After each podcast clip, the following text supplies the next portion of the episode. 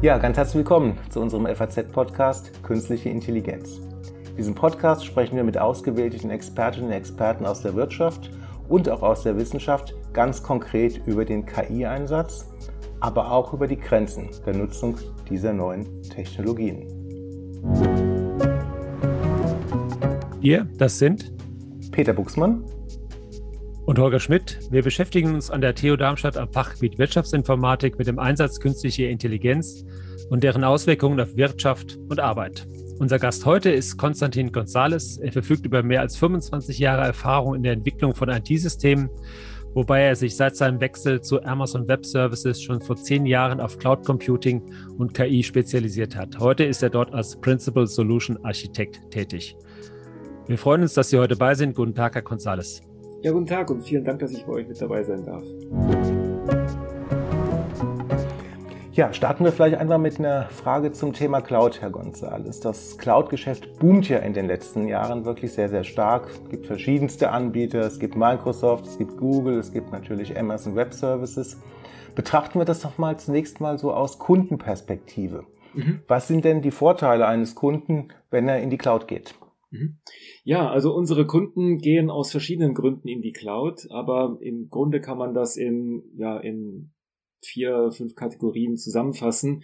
Viele Kunden gehen in die Cloud einfach nur wegen der Kosten. Ähm, Cloud-Provider wie Amazon Web Services haben die Möglichkeit, IT zu geringeren Kosten anzubieten, weil wir einfach Skaleneffekte nutzen können, die unsere Kunden im eigenen Rechenzentrum nicht realisieren können. Ähm, was aber viel mehr wiegt, ist, Kunden gehen in die Cloud wegen der Elastizität. Das heißt, ich muss in der Cloud nur für die Ressourcen bezahlen, die ich auch wirklich nutze. Wenn ich zum Beispiel einen virtuellen Server in der Cloud starte, dann zahle ich nur für die Stunden oder mit sekundengenauer Abrechnung. Ich zahle wirklich nur pro Stunde, die ich diesen Server wirklich nutze. Und wenn ich den Server nicht mehr brauche, dann gebe ich ihn quasi in der Cloud wieder zurück. Ich äh, schalte ihn einfach ab und dann höre ich auch auf zu zahlen. Das heißt, in der Cloud gilt ein Pay-per-Use-Modell. Ich bezahle nur für die Serverstunden oder für die Gigabyte an Speicherkapazität oder für alles, was ich nutze und höre auf zu bezahlen, wenn ich es nicht mehr brauche. Und das hilft unseren Kunden auch fürs Geschäft enorm elastisch zu sein. Wenn ich äh, zum Beispiel ähm, am Wochenende weniger Rechenkapazität brauche, weil meine Mitarbeiter nach Hause gehen, dann zahle ich auch am Wochenende weniger für meine IT. Oder wenn das Geschäft boomt, dann zahle ich zwar mehr, aber dann habe ich auch wirklich einen Gegenwert, den ich bekomme, weil das Geschäft hier boomt. Und umgekehrt, wenn ich eine Flaute im Geschäft habe, muss ich auch weniger IT-Kosten zahlen. Also mhm. Elastizität ist ein ganz großer Punkt. Mhm. Ähm, was gerade in Deutschland enorm wichtig ist, gerade für unsere Kunden aus dem Industriebereich oder auch für, für mittelständische Kunden, ist, mit der Cloud habe ich die Möglichkeit, global präsent zu sein. Ich muss also, wenn ich Kunden weltweit habe, nicht, mich nicht darum kümmern, wie baue ich ein Rechenzentrum in Südamerika auf, wo meine Produktionsstätten für meine Automobilkunden sitzen oder was muss ich tun, wenn ich in Asien expandiere. Ähm, da muss ich mich nicht mehr darum kümmern, wie ich dort Rechenkapazität aufbauen kann, sondern ich kann das einfach aus der Cloud beziehen. Aber vielleicht der wes wesentliche Punkt, der am meisten Nutzen bringt, ist, ist, dass unsere Kunden in der Cloud sehr viel mehr Möglichkeiten haben, Dinge zu tun, die sie vorher im Rechenzentrum nicht tun konnten und ihnen die Arbeit abgenommen wird, die sonst mit IT immer verbunden ist. Das heißt, dieses äh, Beschaffen von Servern, installieren, patchen, aufstellen, installieren, dafür sorgen, dass die Lichter grün blinken. All diese Arbeit wird von der Cloud komplett wegautomatisiert, sodass ich auf Knopfdruck die Ressourcen nutzen kann, die ich brauche und mich deswegen auch aufs Geschäft fokussieren kann. Und gerade in Deutschland haben wir Fachkräftemangel und ähm, wenn ich jetzt eine limitierte Anzahl von Fachkräften habe, äh, dann kann ich mit der Cloud helfen, dass meine Fachkräfte sich wirklich auf das ähm, fokussieren können, was wirklich fürs Geschäft wichtig okay. ist und nicht auf Standardaufgaben. Nun ist es im Leben ja selten so, dass wenn man zwei Alternativen hat, wir sagen jetzt mal, die eine Alternative sei Cloud, ähm, dass eine Alternative nur Vorteile und die andere nur Nachteile hat. Mhm. Was sind denn ähm, die Probleme oder die Herausforderungen, ähm, mit denen Ihre Kunden so zu kämpfen haben? Oder was sind die Nachteile ähm, der Nutzung von Cloud-Lösungen mhm. aus Kundensicht? Also zu den Herausforderungen gehört sicherlich, dass eine neue Technologie erstmal verstanden werden muss. Ne? Viele meiner Kunden haben einfach angefangen, die Cloud als Ersatz für ihr Rechenzentrum zu sehen und ähm, haben die Cloud genauso behandelt wie ein Rechenzentrum. Und ich habe tatsächlich vor Jahren mal die Frage bekommen, wo muss, welche Seriennummer muss ich denn jetzt in mein ähm, Asset Management System eintragen, wenn ich eine virtuelle Maschine in der Cloud starte? Das heißt also, eine der Wechsel vom Rechenzentrum in die Cloud ist immer auch ein Prozesswechsel, es ist immer auch eine digitale Transformation der Prozesse und Kunden ähm, müssen erstmal lernen, ähm, mit dieser Möglichkeiten der Cloud auch wirklich umzugehen und, äh, und das ist ein Lernprozess wie bei jeder neuen Technologie.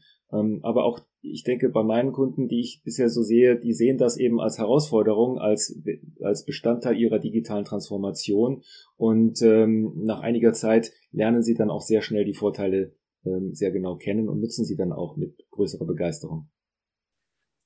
Nun sind ja deutsche Unternehmen, haben sich ja sehr lange sehr schwer getan mit dem Cloud Computing. Also bei den mhm. Nutzungsraten lagen wir bis vor Corona eigentlich immer weit hinter allen anderen oder vielen anderen Ländern zurück.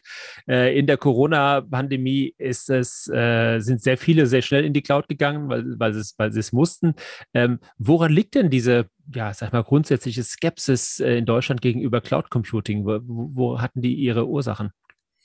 Ähm, also ich ich glaube nicht, dass das nur auf Cloud beschränkt ist. Ähm, in, in den eingangs erwähnten 25 Jahren, die ich mit Kunden aus IT zu tun habe, haben sich deutsche Kunden, ich, ich will nicht sagen schwer getan mit neuen Technologien, sondern im Gegenteil, deutsche Kunden sind sehr darauf fokussiert, herauszufinden, was ist eigentlich der Mehrwert für mich. Und das dauert manchmal eine Zeit, bis man eine neue Technologie wirklich verstanden hat. Und dann sind deutsche Kunden aber auch sehr schnell in der Adoption. Ähm, das heißt also, heute haben wir sehr viele deutsche Kunden, ähm, aus allen möglichen Bereichen, allen möglichen Industrien, die wirklich äh, AWS sehr, sehr gut einsetzen.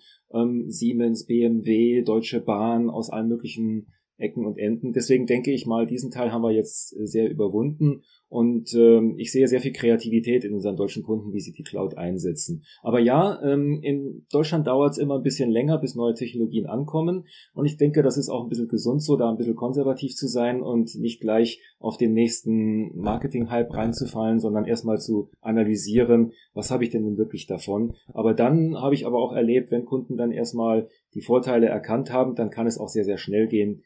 Ähm, Corona ist vielleicht ein Beispiel, wo wir dann gesehen haben, dass Digitalisierung auch sehr schnell gehen kann. Und äh, wir sehen es auch mit unserem Kunden Zoom. Ähm, die haben natürlich einen extrem starken Anstieg an, in ihrem Geschäft gesehen äh, durch Corona. Und ähm, wir als Infrastrukturanbieter für Zoom konnten Zoom dabei unterstützen, eben die dafür benötigte Infrastruktur schnell genug bereitzustellen, sodass Zoom sich darauf fokussieren konnte, die neuen Features in der Zoom-App zu entwickeln und dabei aber ihre Kunden abzuholen, die jetzt ähm, in, in sehr, sehr kurzer Zeit sehr, sehr viel Zoom eingesetzt haben. Kommen wir mal zur künstlichen Intelligenz. Äh, welche Rolle spielt denn, spielt denn KI bei Amazon Web Services? Das heißt zum Beispiel, wie nutzen Sie KI selber? also Sie als, als, als AWS. Und ähm, welche denn, welche Services, die, die bei Ihnen quasi in der, in, der, in der Cloud angeboten werden, werden denn besonders stark nachgefragt? Mhm. Ähm, da ist es echt wichtig zu verstehen, dass Amazon Web Services nur ein Teil vom gesamten Amazon-Konzern ist, der unabhängig vom restlichen Amazon-Konzern ähm, operiert. Ähm, nichtsdestotrotz hat Amazon als Gesamtkonzern Mutter, wenn man so will, über 20 Jahre Erfahrung mit künstlicher Intelligenz aus den unterschiedlichsten Bereichen. Das heißt also zum Beispiel ähm, Forecasting für die Kollegen von der Amazon-Webseite oder Robotik äh, oder aber auch ähm, Suchmaschinen, Sentimentanalyse, Natural Language Processing. All diese Basistechnologien werden von Forschungsteam bei Amazon Web Services und bei Amazon schon seit über 20 Jahren eingesetzt und diese Erfahrung, die möchten wir bei Amazon Web Services und jetzt spreche ich wieder für den Teil, der eben Cloud Computing anbietet, unseren Kunden zugänglich machen. Das heißt also, was wir machen ist, wir verpacken die, das Know-how von Amazon in einfach nutzbare Services, die man grob gesehen in drei Kategorien einteilen kann. Das heißt, es gibt, und jetzt kommen wir zu den nachgefragten Services, ähm, was viele Kunden bewegt ist, wie nutze ich jetzt KI, ohne dass ich dafür gleich Grundlagenforschung machen muss. Was mache ich, wenn ich keine Data Scientists habe, die diese äh, Technik begreifen können? Und dafür gibt es bei uns eine ganze Familie von Services, die ähm, KI-Aufgaben, wie zum Beispiel die Transkription von gesprochener Sprache in Text, automatisiert anbieten können. Das heißt also, ähm, wenn, ich zum, wenn wir zum Beispiel unseren Podcast hier äh, aufzeichnen und ihr möchtet eine Transkription dazu anbieten, dann kann man das bei uns mit einem Service erledigen und man muss dafür nicht verstehen, wie Sprachverstehen funktioniert. Wenn ich ein Chatbot bauen möchte, kann ich die gleiche Basistechnologie verwenden wie Alexa. Oder ähm, wenn wir zum Beispiel auf deutsche Kunden aus der Industrie kommen, ähm, wenn ich jetzt einen großen Maschinenpark habe und möchte aus den Sensordaten erkennen können, wann ist ein guter Zeitpunkt, meine Maschine zu warten, um den nächsten Fehlfall zu zu vermeiden. Dann kann ich Anomalienerkennung auf Sensordaten machen mit standardisierten Services, die fertig sind und wo ich nicht an von vorne anfangen muss. Das ist quasi so die eine Familie von Services ähm, und äh, da gibt es halt für aus den unterschiedlichsten Bereichen fertige Services, die man nutzen kann, ohne dafür KI zu verstehen. Jetzt gibt es aber auch viele Kunden, die eben gerne eigene Machine Learning Modelle trainieren wollen, die also die die Daten mitbringen und die Expertise mitbringen, das zu tun. Und äh, für diese Kunden haben wir eine Werkbank gebaut. Das ist eine Familie von Services, die heißt Amazon SageMaker, Sage wie der Weise. Und das ist eine Werkbank für Entwickler und für ähm, Forscher und Data Scientists, mit deren Hilfe sie nicht nur ihre Machine Learning Modelle selber trainieren und in die äh, Produktion bringen können, sondern die alle Werkzeuge mitbringt, die man braucht, um das wirklich nicht nur im Labor zum Laufen zu kriegen, sondern auch wirklich in der Produktion skalierbar für Millionen von Kunden umzusetzen. Und dann gibt es noch die Basistechnologien. Machine Learning lebt davon, spezialisierte Prozessoren zu nutzen. Das heißt, wenn ich Machine Learning mit einem normalen Computer mache, dann ist das zwar möglich, aber ein normaler Computer als, ähm, ich sag mal, äh, Maschine für alles ist nicht unbedingt darauf optimiert, Machine Learning Trainingsprozesse zu unterstützen. Und äh, vor, vor vielen Jahren ist man schon auf die Idee gekommen, sogenannte GPUs, also grafische Prozessoren für Machine Learning einzusetzen, weil durch einen mathematischen Zufall die Art und Weise der Berechnungen, die nötig sind, um Machine Learning zu machen, sehr, sehr ähnlich sind wie die Berechnungen, die man für Computerspiele braucht, für 3D-Spiele braucht. Also hat man diese Chips auch für Machine Learning verwendet. Und wir sind einen Schritt weiter gegangen und wir haben eigene Chip-Technologien entwickelt, die wirklich für Machine Learning optimiert sind und die unseren Kunden helfen, nicht nur schneller zu trainieren, sondern auch kostengünstiger zu trainieren. Und deswegen ist Machine Learning in der Cloud auch ähm, besonders kostengünstig, weil man hier jetzt wirklich Zugriff hat auf wirklich auf für Machine Learning optimierte Technologien. Mhm. Ich würde nochmal gerne zu dem, was Sie gerade sagten, ähm, Herr González, zum Thema standardisierte Services zurückkommen. Ja. Sie hatten ja so schön gesagt, beispielsweise Spracherkennung ähm, wäre was oder so, so ein Transkript zu machen, Übersetzung vielleicht. Mhm. Das sind ja, ähm, genau wie Sie sagten, relativ standardisierte Services. Mhm. Nun liefern Sie sich ja ähm, beinharten Wettbewerb mit anderen Anb Cloud-Anbietern wie Microsoft beispielsweise, wie Google mhm. beispielsweise. Die bieten ja ähnliche Services an von der, mhm. von der Funktionalität her. Wir haben das auch mal ähm, in einem Unternehmen, haben wir, da, haben wir das mal ausprobiert, hat eigentlich bei allen Anbietern relativ gut geklappt. Aber wie differenziert man sich denn eigentlich in so einem knallharten Wettbewerb, wenn man standardisierte Services anbietet? Das ist ja gar nicht so einfach wahrscheinlich. Richtig. Also wir, wir haben bei Amazon als Gesamtkonzern sehr früh gelernt, dass man in der digitalen Welt sich nur darüber differenzieren kann, dass man unseren Kunden einen besseren Service bietet. Und genau deswegen, weil einfach der Wechsel so einfach ist. Es ist sehr, sehr einfach, von einem Cloud-Provider zum nächsten zu wechseln. Und wenn ich einen Service finde, der mir beim anderen Cloud-Provider besser gefällt, dann kann ich relativ einfach wechseln, weil das heutzutage technisch gesehen ähm, durch einfache sogenannte RESTful Web Services Calls realisiert ist. Also als Entwickler kann ich relativ schnell entscheiden, ich möchte gerne einen anderen Service nehmen. Und deswegen äh, gehen wir den gleichen Weg wie alle anderen Teilbereiche von Amazon, dass wir uns sehr stark darauf fokussieren, was brauchen unsere Kunden, was möchten unsere Kunden, wie können wir unseren Kunden am besten helfen. Und das führt dazu, dass über 90 Prozent unserer Services und der Features, die wir weiterentwickeln, und allein letztes Jahr haben wir über 200 neue Features in unsere Machine Learning Services eingebaut, über 90 Prozent davon sind direktes Kundenfeedback, wo Kunden uns gesagt haben, hey, dieser Service ist toll, aber was wäre, wenn ich jetzt zum Beispiel noch das und das dazu machen könnte? Äh, nehmen wir mal ein konkretes Beispiel. Ähm, die Firma BMW baut Autos und diese Autos werden weltweit gebaut. Und ähm, BMW baut Autos in unterschiedlichen Fabriken, in 31 Fabriken in 15 Ländern ähm, der unterschiedlichsten Modellarten. Ähm, und für diese Autos braucht man Reparaturanleitung, braucht man Dokumentation, jede Menge Dokumente, die dazugehören, die zu diesem gesamten Produktionsprozess dazugehören. Und äh, BMW hat dann angefangen mit unserem Amazon Translate Dienst diese Dokumente zu übersetzen von Deutsch in äh, 30 andere Sprachen, die sie brauchen, um äh, sowohl die Kunden, Händler, und äh, Werkstätten zu, zu unterstützen. Und ähm, die haben uns dann, und, und da, aus diesem Feedback entsteht dann auch, ja, Moment mal, was ist, wenn wir jetzt aber eine BMW eigene Sprache haben? Was ist, wenn wir bestimmte Dinge aus dem Automobilbereich anders übersetzt haben möchten, als das ein Standardübersetzungstool machen würde? Und dafür bieten wir dann zum Beispiel auch die Möglichkeit an, unseren Übersetzungsservice quasi anzupassen, indem man dann Textbeispiele hochlädt, die unser Übersetzungsservice nutzen kann, um sich anzupassen. Und so können unsere Kunden ähm, einen Service wie zum Beispiel Amazon Translate auf ihre Bedürfnisse anpassen. Das heißt also, diese Möglichkeiten, die wir in die Services einbauen, helfen unseren Kunden sehr kundenspezifisch zu agieren und damit aber auch eben die Loyalität unserer Kunden zu gewinnen, über das Vertrauen, das unsere Kunden uns entgegenbringen und über den Mehrwert, den unsere Services ähm, liefern.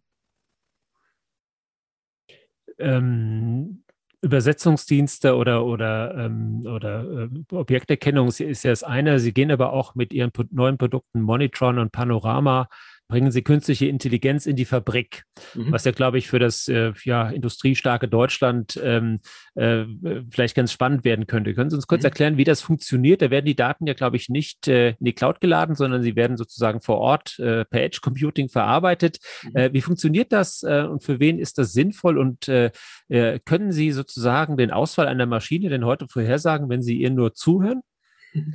Ähm, teilweise. Also ähm, der große Vorteil von Cloud Computing bei Machine Learning ist es, dass ich sehr große Datenmengen und sehr große äh, Rechenkapazität brauche, um ein Machine Learning Modell zu trainieren. Also Machine Learning, ganz kurz äh, für Laien nochmal wiederholt, wenn ich als Computerprogrammierer ein Programm schreibe, muss ich genau wissen, was ich tun und das muss ich sehr genau in einem Kochrezept in dem Programm festlegen und das darf dann nicht abweichen. Wenn ich aber Machine Learning einsetze, dann äh, gebe ich meinem Computer historische Daten, wie zum Beispiel, das ist ein Hund, das ist eine Katze, das ist ein anderer Hund, das ist eine andere Katze.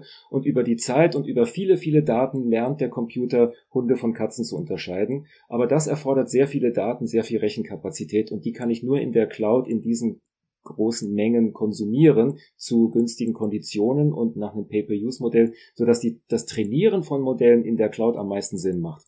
Jetzt ist es aber so, dass unsere Industriekunden, die haben natürlich Fabriken, die sind überall an verschiedenen Standorten in der Welt verteilt und die haben nicht notwendigerweise immer die beste äh, Netzwerkanbindung. Das heißt also, wenn ich eine Fabrik irgendwo in der, was weiß ich, in der Wüste betreibe, weil dort gerade Mineralien vorkommen sind, die ich äh, nutzen möchte oder wie auch immer, oder weil ich äh, eine Fabrik habe in Südamerika, weil dort gerade mein Automobilhersteller ist, für den ich Teile zuliefere, dann habe ich nicht immer die Wahl, die beste Netzwerkverbindung zu haben oder ich muss halt damit leben, dass zwischendurch mal die Netzwerkverbindung ausfällt. Und deswegen bieten wir Technologien an, die unsere Kunden auch lokal nutzen können. Und wenn mein Machine Learning Modell erstmal trainiert ist und weiß, wie es zum Beispiel eine Anomalie in einer Maschine erkennen kann, dann brauche ich sehr viel weniger Rechenkapazität, um es auszuführen. Und das kann ich dann zum Beispiel lokal auf einem Industrie-PC in der Fabrik laufen lassen. Das heißt also, wir haben seit Jahren schon angefangen, Technologien zu entwickeln, die wir unseren Kunden in die Hand geben können, um sogenannte hybride Lösungen zu bauen, wo zum Beispiel das Training in der Cloud stattfindet, aber dann das äh, fertig trainierte Machine Learning Modell lokal in der Fabrik laufen kann, auf einem Industrie-PC in der Fabrik. Und ein Beispiel dafür ist ähm, Amazon Panorama. Panorama ist also ein Gerät, das Kunden kaufen können und in ihrer Fabrik einbauen können, um Computer Vision Anwendungen durchzuführen. Das heißt also Anwendungen, wo ähm, ein Machine Learning Modell Dinge auf einer Kamera erkennen kann. Und ähm, da macht es ja wenig Sinn, äh, große Mengen von Daten, wie zum Beispiel Videobilder, in die Cloud hochzuladen, dort analysieren zu lassen, dann die Ergebnisse zu konsumieren. Da entstehen auch sehr viele Kosten für Traffic, sondern das macht man lieber lokal, wie zum Beispiel Qualitätsprüfungsaufgaben oder aus, Aufgaben aus der Sicherheit, wo ich aufpassen muss, dass meine Mitarbeiter in der Fabrik nicht in den Sperrbereich reingehen, wo zum Beispiel Maschinen hantieren. Das sind Dinge, die kann ich lokal ausführen auf einer dafür optimierten äh, Hardware, wie zum Beispiel Amazon Panorama. Und Amazon Monitron, das äh, verfolgt noch ein anderes Ziel, wie gesagt, haben nicht alle Kunden Zugriff auf Wissenschaftler, die sich mit Machine Learning auskennen, aber es gibt in Fabriken sehr, sehr viele Maschinen, die eben kaputt gehen können. Pumpen oder äh, Fließbänder oder Kompressoren. All diese Maschinen, die quasi die Fabrik am Leben erhalten, aber die nicht notwendigerweise mit Sensorik ausgestattet sind oder mit ähm, Computertechnologie ausgestattet sind, die uns helfen könnten, diese Maschinen ähm, effizienter zu warten. Und deswegen geht Amazon Monitron den Weg, dass ich mir ganz normal auf der Amazon Homepage zum Beispiel ein Fünferpack von Sensoren kaufen kann und die klebe ich an meinen Monitor dran. Und äh, zu diesem Fünferpack von Sensoren gibt es dann eine kleine Basisstation. Das ist so ähnlich wie meine intelligenten Glühbirnen. Da habe ich auch eine kleine Basisstation zu Hause, die redet mit meinen Glühbirnen. Und diese Basisstation verbindet sich mit der Cloud. Und die Sensoren, die sammeln dann Temperatur- und Vibrationsdaten von Pumpen, Generatoren, was auch in der Fabrik so ist und sich dreht.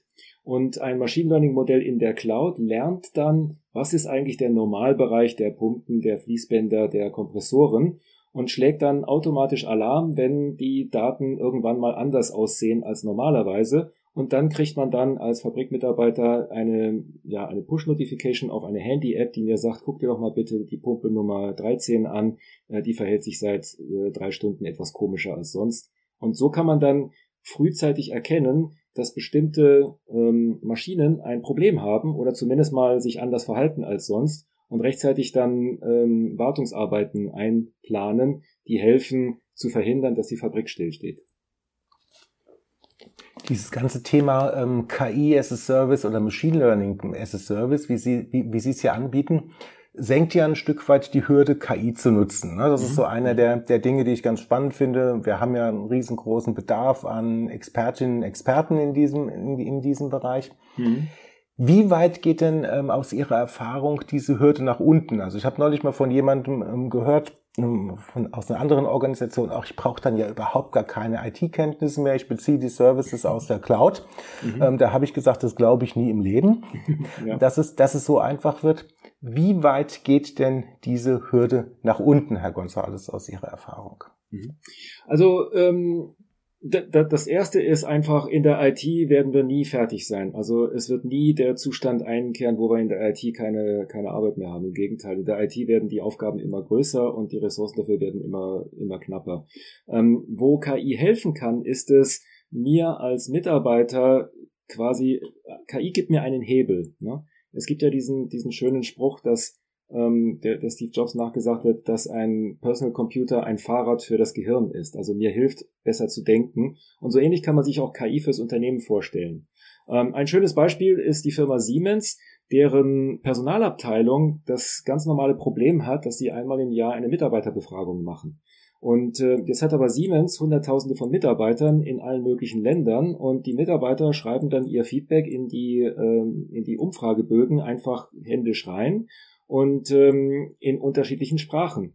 Und mit Hilfe von ähm, KI-Services wie Amazon Translate kann man diese, diesen Freitext erstmal übersetzen in eine Sprache, die die ähm, Leute mit der Umfrage, die die Umfrage leiten, dann auch verstehen können. Aber man kann auch einen Schritt weiter gehen. Man kann dann auch mit Natural Language Processing eine Sentimentanalyse machen. Ist es ein positiver Kommentar oder ein negativer Kommentar oder ist es ein neutraler Kommentar? Und was sind die drei wichtigsten Stichworte, die zu diesem Kommentar passen? Das heißt also, man kann dann die Rückläufer von diesen Umfragen erstmal in eine gemeinsame Sprache zurückübersetzen und dann diese Sprache nochmal analysieren und dann zum Beispiel feststellen, zum Beispiel automatisch verschlagworten. Und dann kann man auch, wenn man Hunderttausende von äh, Antwortbögen in einer Umfrage hat, Trends erkennen und erkennen, oh, das Feedback, das äh, geht meistens in diesen Kernthemen hinein und an der Stelle dann besser arbeiten. Das heißt also, früher wäre das so gewesen, dass eine Personalabteilung äh, überfordert gewesen wäre. Ne? Dann hat man eben Hunderttausende von Feedbackbögen und dann muss man eine Stichprobenanalyse machen und vielleicht 100 oder wenn es hochkommt 1000 davon auswerten. Mit Hilfe von äh, Machine Learning Services von AWS konnte Siemens aber jetzt alle Bögen auswerten und gleichzeitig eine höhere Qualität bekommen, weil man eben diese zusätzlichen Bögen auswerten kann und das Ganze auch noch zu niedrigeren Kosten. Also die Kosten pro, für Auswertung pro Bogen sind jetzt unter einen Euro gefallen, sodass damit auch alle Bögen ausgewertet werden können und ich nicht irgendwie den großen Aufwand treiben muss, das alles zu hohen Kosten, die man dann sowieso nicht gemacht hätte, zu machen. Und damit haben wir tatsächlich das erreicht, was es soll. Machine Learning ist jetzt ein Hebel für die Personalabteilung von Siemens, die es erlaubt, alle Mitarbeiterbögen auszuwerten, Trends zu erkennen und besser zu verstehen, was die Mitarbeiter wirklich bewegt. Und aber ich wollte noch auf ein bisschen was anderes so, ähm, hinaus. Mhm. Sorry, die, die, die, Schwelle dafür ist sehr, ja. sehr niedrig, weil, mhm. Entschuldigung, das habe ich auch vergessen ja. zu erwähnen. Eine Personalabteilung ist nicht dafür bekannt, dass sie jetzt sehr viel, ähm, ich sag mal, Ahnung von Technik hat. Ne? Das heißt also, mit ein bisschen Entwickler, also mit einem ganz normalen Webentwickler, der so ein bisschen Webservices versteht, konnten sie diese Lösung aufbauen. Also es ist der Aufbau dieser Lösung, das ist wirklich in ein paar Tagen geschehen. Es ist sehr einfach, einen Amazon Translate Service zu nutzen und dann nochmal zu verbinden mit dem äh, Amazon Comprehend Service, der die Sentimentanalyse macht. Das genau. ist wirklich aber, eine Handvoll Zeilen Code. Aber niemand braucht mehr einen Künstler, also niemand von diesen ähm, IT-Experten braucht noch ähm, die Funktionsweise eines künstlichen neuronalen Netzes zu verstehen. Zu verstehen hm? Genau. Sondern das ist das Absenken das ist, der Hürde eigentlich. Genau, genau. das ist mhm. das Absenken der Hürde. Ja, ja genau. Ja. Entschuldigung, ich habe jetzt ein bisschen weit ausgeholt, alles, aber das alles ist gut. genau richtig. Alles ja. gut. Mhm. Wenn wir uns mal die Entwicklung der KI anschauen, ähm, mhm. sind ja immer noch ungefähr nur zehn Prozent der Unternehmen in Deutschland die KI überhaupt einsetzen. Also wir stehen ja eigentlich immer noch am Anfang äh, mhm. der Entwicklung. Aber womit sind denn die Unternehmen, sage ich mal, vor drei, vier Jahren zu Ihnen gekommen und wollten sozusagen, was sollte die KI tun für Sie? Mhm. Und womit kommen Sie heute? Also wie haben sich sozusagen die Anforderungen in den letzten Jahren verändert? Und womit kommen Sie, was denken Sie in drei, vier, fünf Jahren bei Ihnen an? Also was, was, mhm. was kann mhm. KI? Was wollen die Leute sozusagen von der KI haben? Ähm, wie verändert sich das?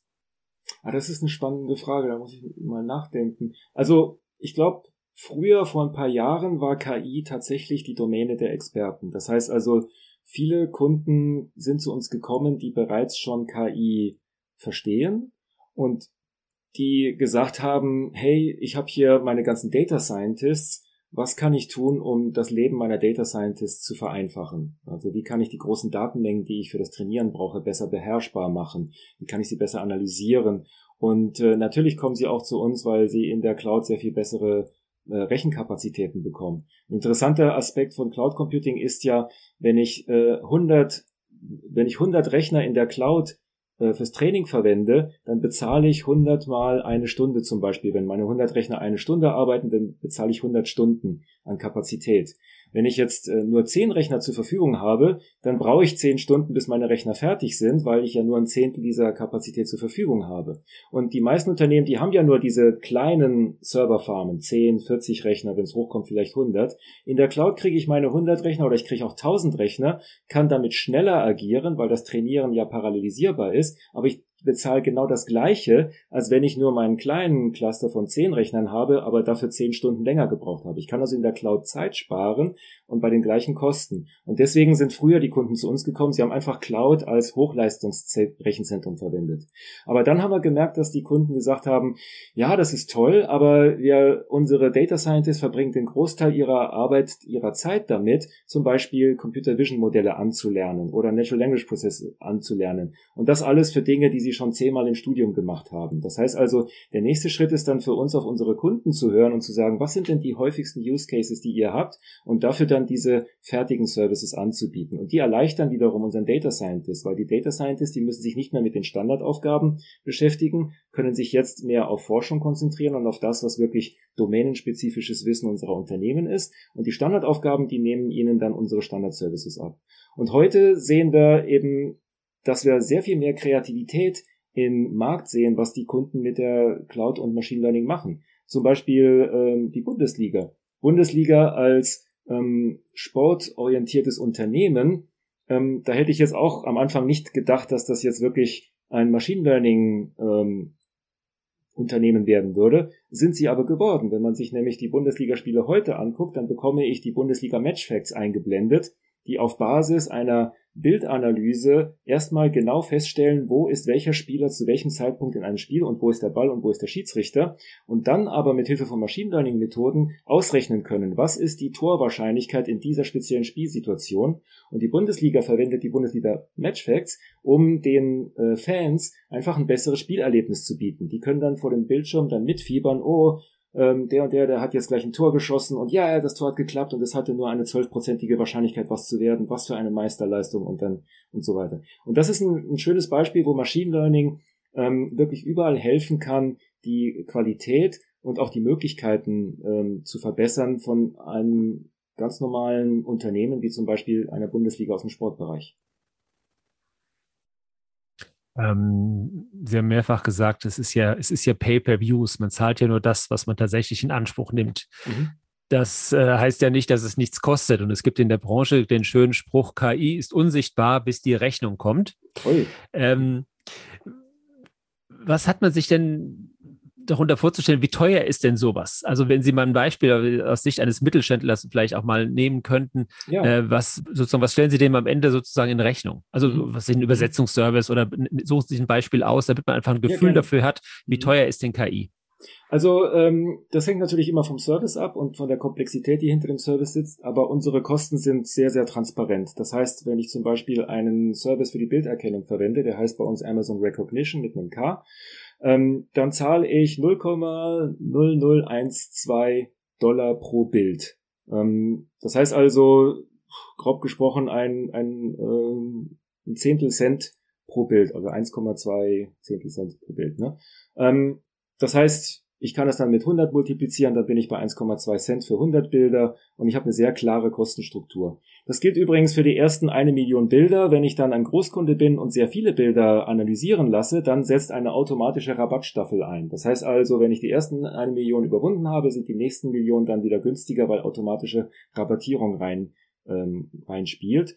Und ähm, für Kunden, die am Anfang sich noch äh, nicht entscheiden können, will ich das überhaupt nutzen, macht das überhaupt einen Sinn, gibt es auch einen automatischen ähm, einen automatischen Freibetrag, den ich nutzen kann. Das heißt also zum Beispiel im Fall von Amazon Recognition ist es so, die ersten zwölf Monate, die ein Kunde Amazon Recognition nutzt, sind die ersten eine Million Bilder ähm, kostenlos damit ich es ausprobieren kann, damit ich sehen kann, ob, die, ob, mir das was bringt. Für den Übersetzungsdienst Amazon Translate, da gibt's auch eine ganz einfache äh, Kostenstaffel. Ähm, Amazon Translate kostet 15 Dollar pro Million Buchstaben. Das heißt also auch hier, ich äh, kann also im Vorfeld mir meine Texte angucken. Ich kann dann gucken, zählen, ja, wie groß sind sie, wie viel Gigabyte sind das, das dann in Millionen Buchstaben umrechnen, dann weiß ich vorher, was mich das kosten würde. Ähm, und auch hier gibt es eine, eine automatische Rabattstaffel beziehungsweise ein automatisches kostenloses Kontingent. Das heißt, die ersten zwölf Monate sind die sind zwei Millionen pro Monat kostenlos an Buchstaben. Und äh, wir haben vorhin über Monitron gesprochen. Der Monitron Gateway, also das Kästchen, das meine Sensoren mit der Cloud verbindet, kostet 119 Euro bei Amazon und fünf Sensoren kosten 495 Euro und ich bezahle pro Sensor 50 Dollar pro Jahr dafür, dass eben Amazon Monitron für jeden einzelnen Sensor ein dediziertes Machine Learning Modell anlernt, was genau lernt, wie meine Maschine sich verhält und mir dann automatisch dann Statistiken gibt und äh, Push Notifications auf mein Handy, wenn da die Maschine kaputt geht. Und für einen Kunden in der Industrie sind das sehr, sehr geringe Kosten. Denn eine Maschine, eine Pumpe, die stillsteht und dann steht die halbe Fabrik still, das kostet, das kann unter Umständen Hunderttausende oder Millionen kosten. Und wenn ich dann für nur 50 Dollar pro Sensor pro Jahr eine automatische Warnung bekomme, wenn eine, ein Gerät anfängt, sich komisch zu verhalten, dann ist das extrem günstig. Wir haben in der Juni-Folge unseres Podcasts mit äh, Ralf Herbrecht gesprochen, der auch mal für Amazon tätig war und der sich jetzt mit dem Thema ja, künstliche Intelligenz und Klimaschutz oder Energieverbrauch äh, intensiv beschäftigt. Und mhm. äh, das ist ja ein, ein, großes Thema, da ja die, die, das, das, Trainieren der komplexen Modelle ja durchaus sehr, sehr viel Energie verbrauchen kann. Mhm. Ähm, wie gehen Sie das Thema an? Wie wie arbeiten Sie daran, sozusagen auch den Energieverbrauch der Algorithmen zu, zu senken? Also ich will jetzt nicht hören, dass Sie bis, ich glaube, bis 2040 äh, CO2-neutral werden wollen. Das mhm. wissen wir schon. Aber wie mhm. sozusagen, wie schaffen Sie es, ähm, den Verbrauch von Energie direkt in ihren KI-Modellen äh, runterzudrücken? Wie, wie, oh ja. äh, welche mhm. Methoden sind, äh, werden da von Ihnen eingesetzt und wie schnell denken Sie, kriegen Sie das Problem in den Griff? Weil wir haben jetzt festgestellt, beim Energieverbrauch hat man sich ja bei der, in der künstlichen Intelligenz lange Zeit nicht wirklich Gedanken gemacht. Das war, war, war kein, kein Kernthema. Jetzt ja, ist es ja. eins. Wie gehen Sie daran? Also zunächst einmal ist Nachhaltigkeit ein Thema, das ähm, alle möglichen Bereiche betrifft. Also da ist Energieverbrauch sicherlich eine wichtige Facette, aber wir setzen auch viel früher an. Wir machen uns beim Bau von Rechenzentren Gedanken, wie gehen wir verantwortungsvoll mit dem Wasser um? Wie können wir das, das Wasser, was wir für die Kühlung unserer Rechenzentren verwenden, so ähm, bekommen, dass wir damit kein Trinkwasser oder möglichst wenig Trinkwasser ähm, verwenden zum Beispiel oder wie recyceln wir das Wasser, damit wir dort eine effiziente Kühlung haben, ohne einen äh, zu großen Impact auf den lokalen Wasserhaushalt zu haben. Ähm, für Rechenzentren, das sind ja Gebäude. Äh, bei bei der, beim Aufbau von Beton zum Beispiel fällt sehr viel CO2 an. Das heißt, wir haben auch Projekte, wo wir den CO2-Fußabdruck von den Beton in unseren Rechenzentren minimieren können. Und ähm, um jetzt wieder auf das Thema Energie zurückzukommen, ähm, wir äh, sind seit 2020 der größte Einkäufer von erneuerbaren Energien äh, weltweit ähm, und ein Großteil davon fließt in unsere Rechenzentren. Und äh, wir haben uns dazu verpflichtet, bis 2030 ähm, unsere Infrastruktur für Amazon Web Services zu 100% aus erneuerbaren Energien zu betreiben. Und im Moment sind wir sogar äh, eher vor unseren Zielen. Wir glauben, dass wir bis 2025 damit fertig sein werden. Aber tatsächlich ist es am wichtigsten, nicht nur äh, erneuerbare Energien zu verwenden, sondern von vornherein möglich weniger Energie zu verwenden. Und dabei helfen wir unseren Kunden, und das ist so ein bisschen meine Rolle als Solutions Architect, IT-Architekturen zu bauen, die möglichst energieeffizient sind. Und da gibt es viele Stellschrauben. Auf der einen Seite wir als Cloud-Provider, und auch hier kann man sich das als geteiltes Modell der Verantwortung ähm, vorstellen, wir als Cloud-Provider können uns darauf fokussieren, energieeffiziente Rechenzentren zu bauen und energieeffiziente Hardware zu bauen, die über die großen Skaleneffekte effizienter läuft, als wenn ich jetzt mir mein eigenes Rechenzentrum im eigenen Gebäude bauen würde. Ähm, aber unsere Kunden können auch sehr, sehr viel tun. Das heißt also zum Beispiel, wir können helfen, Architekturen zu bauen, die äh, weniger energieverschwenderisch sind. Das heißt also, wenn ich meinen Code effizienter schreibe, ähm, dann äh, entsteht auch sehr viel weniger Energieverbrauch. Es gibt jetzt zum Beispiel eine neue Programmiersprache, die heißt Rust, so wie Englisch das Rost, die äh, sehr viele Vorteile bietet und von der Apache Foundation als Open Source Projekt ähm, läuft. Und ähm, das ist eine, ein interessanter Ansatz, der auf der einen Seite sehr effizient läuft und damit also schnellen Code produziert. Das heißt, Kunden haben dann den Vorteil, dass der Code einfach schneller läuft. Gleichzeitig verbraucht der Code aber auch weniger Energie, weil eben weniger Verschwendung auf der Codeseite stattfindet. Und deswegen ist auch Rust extrem äh, populär in Kreisen, die sich Gedanken über äh, Nachhaltigkeit machen. Vielleicht, dann, vielleicht darf ich, darf ja? ich, darf ich, darf ich ein, eine Rückfrage dazu stellen, Natürlich, Herr González. Ja. Ähm, was ist denn die Motivation dahinter, dass Amazon oder Amazon Web Services ähm, so sowas macht? Da gibt's ja verschiedene äh, mögliche Motive. Also einmal kann man sagen, man will die Welt retten, man will die Welt besser machen. Mhm. Ein anderes Motiv könnte sein ähm, Marketing. Ne? Komm, mhm. Es ist ja die Zeit, wo, wo das gut ankommt. Mhm. Oder ist es so, dass die Kunden zu Ihnen Unternehmen kommen und sagen, ähm, wir äh, nutzen eure Service, eure Cloud-Services nur noch dann, wenn ihr wirklich ähm, mhm. das nachhaltig macht? Oder ist es ein Mix aus all dem? Es ist ein Mix. Es ist mhm. sicherlich ein Mix. Also wir sind uns als äh, großes Unternehmen der Verantwortung extrem bewusst, die wir haben für unsere Umwelt. Und bei Amazon, und das ist eines der ersten Dinge, die ich gelernt habe, als ich angefangen habe, ist, dass wir als Unternehmen sehr, sehr stark prinzipienorientiert arbeiten und werteorientiert arbeiten. Es gibt die sogenannten Amazon Leadership Principles, die sehr, sehr genau beschreiben, wie die Amazon-Kultur ist. Und wir haben gerade im, äh, im letzten Jahr zwei neue Leadership Principles hinzugefügt, ähm, weil wir genau diese Verantwortung als Unternehmen mitgestalten wollen und als Teil der Kultur verinnerlichen wollen. Und eins davon heißt,